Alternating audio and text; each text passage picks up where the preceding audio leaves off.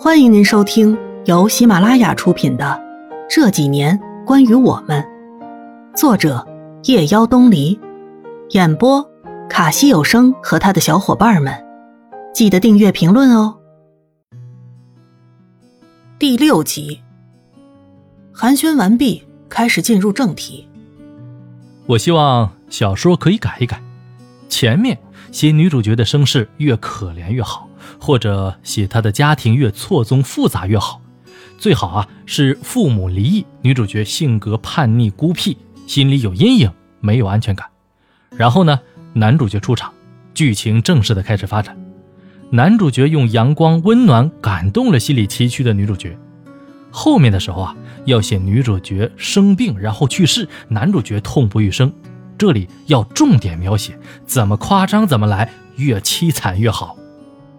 我在无比愤怒、无比纠结的心情下，听完他的这番话，攥紧拳头，还是没有忍住，站起身，用自以为很豪气的语气说：“不好意思，可能要让你失望了。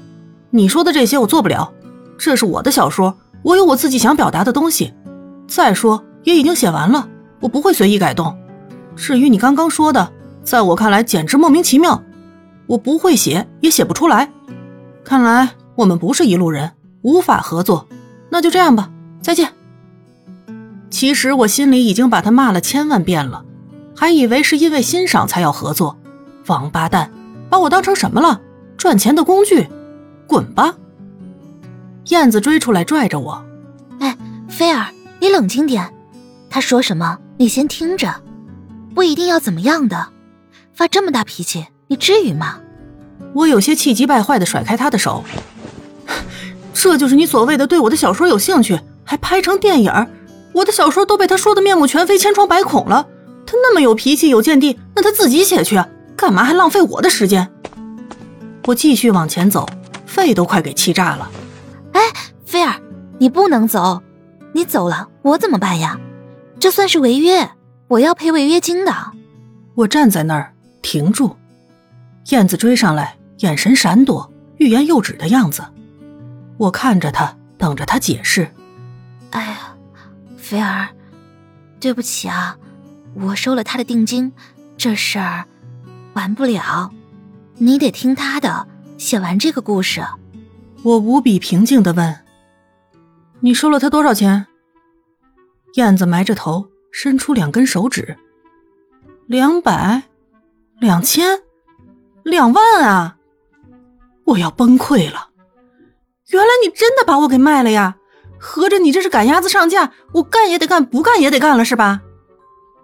燕子用她一贯的委屈撒娇的表情，看得我真想揍他。他承诺给你多少钱？听到我这样说，燕子兴奋了，凑到我耳边说：“他答应先付两万的定金，等电影拍完了再给。”燕子伸出五根手指，菲儿，我知道。你看中的是精神，而不是物质。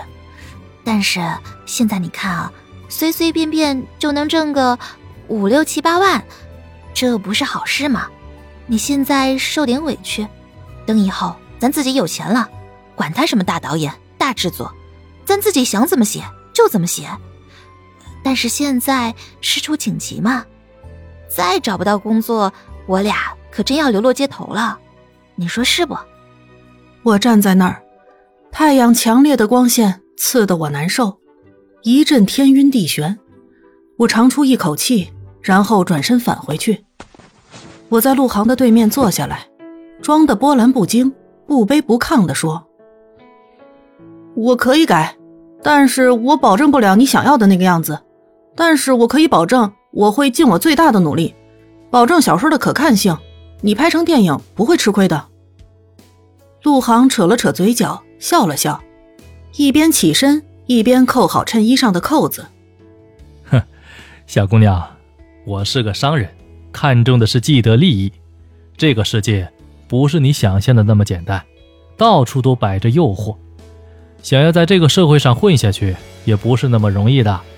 有多少人想得到这样的机会，他们奋不顾身的往里面扑，难道仅仅是因为那些所谓的廉价的梦想吗？他们得生活呀，如果连最基本的生活基础都没有，那他们拿什么来谈未来？有什么资格说梦想啊？如果连温饱都解决不了，梦想未来你还有吗？还有，我要告诉你啊，这并不是哗众取宠，这只是市场需求，抓住大众的心理，投其所好。他们可以在我的电影里看到他们想看到的故事，得到心理满足；我也可以得到我应得的报酬。大家各取所需，这不矛盾。我对外是个导演，但我也是个商人。我自己投资自己的电影，没有利益的事情，我一定不会做。我的话你可能不爱听，可对你很有帮助。你好好想想，再来找我吧。说完就起身走了。